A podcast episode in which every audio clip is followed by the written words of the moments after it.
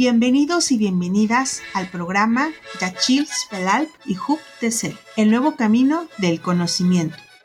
Este episodio forma parte del programa de formación para colectivos productivos de las comunidades indígenas celtales de la zona selva del estado de Chiapas.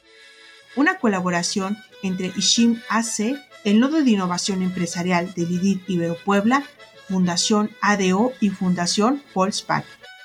Con este programa buscamos contribuir al desarrollo de capacidades comunitarias desde sus propios valores para que generen alternativas de autogestión y vida digna, mediante la formación en la modalidad de microlearning.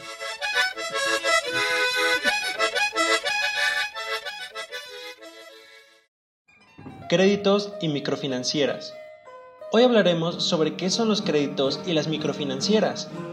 ¿Sabías que un crédito o préstamo es una determinada cantidad de dinero que da una parte a otra con el compromiso de que la parte que lo recibe devuelva dicho dinero en el futuro. El dinero prestado se puede devolver en un solo pago o en mensualidades. A cambio del préstamo se suele pedir un interés, que puede ser un pago extra por el préstamo recibido. La persona o grupo que presta el dinero tiene el derecho de exigir y cobrar el crédito. Este se le llama prestamista y puede ser una persona o una institución financiera, como un banco. Mientras que la persona o grupo que recibe el préstamo o dinero se llama deudor. Es importante decir que en caso de que no se cumpla con los pagos establecidos, el prestamista puede presentar acciones legales para exigir el pago de su dinero.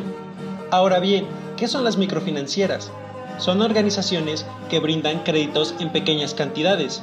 Entre sus principales beneficios destacan no exigen trámites complicados. Ofrecen capacitación para el manejo del crédito. En algunos casos, te ayudan a ahorrar.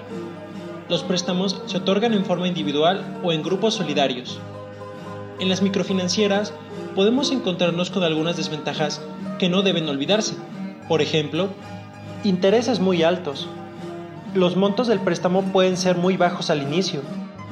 En ocasiones, algunas microfinancieras no se encuentran reguladas por instituciones oficiales.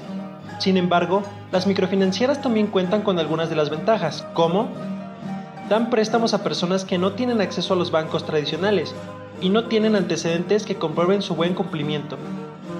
Muchas veces tampoco piden evidencias de sus pertenencias, por ejemplo, individuos de escasos recursos, pequeñas empresas, trabajadores autónomos e incluso en riesgo de pobreza.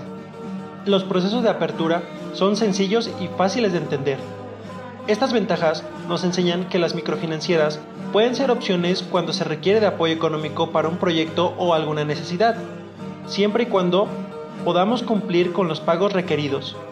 Recuerda, es importante saber cómo funcionan los préstamos antes de pedir alguno. Hasta la próxima.